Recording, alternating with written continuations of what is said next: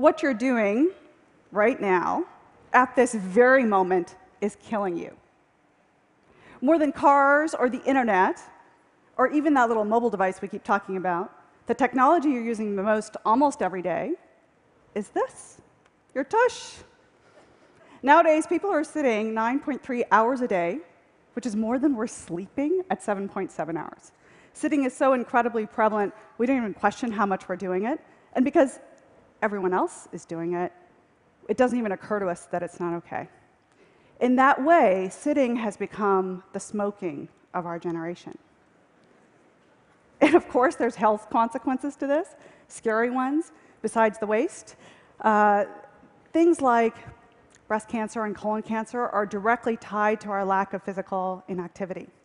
10%, in fact, on both of those. 6% for heart disease, 7% for type 2 diabetes, which is what my father died of. Now, any of those stats should convince each of us to get off our duff more, but if you're anything like me, it won't. What did get me moving was a social interaction. Someone invited me to a meeting, but couldn't manage to fit me into a regular sort of conference room meeting and said, I have to walk my dogs tomorrow. Could you come then? Seemed kind of odd to do. And actually, that first meeting, I remember thinking, I have to be the one to ask the next question because I knew I was going to huff and puff during this conversation. And yet, I've taken that idea and made it my own.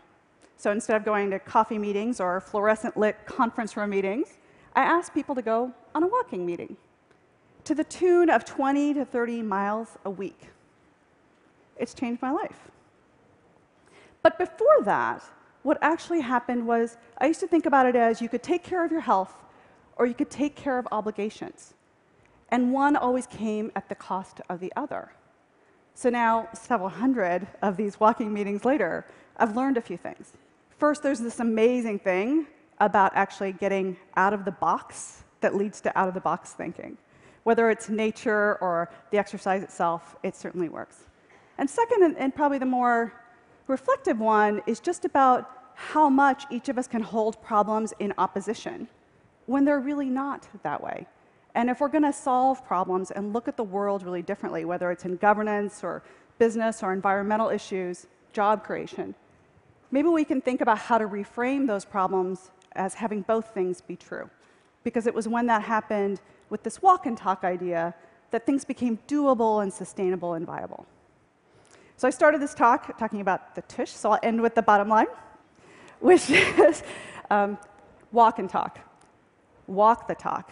You'll be surprised at how fresh air drives fresh thinking, and in the way that you do, you'll bring into your life an entirely new set of ideas.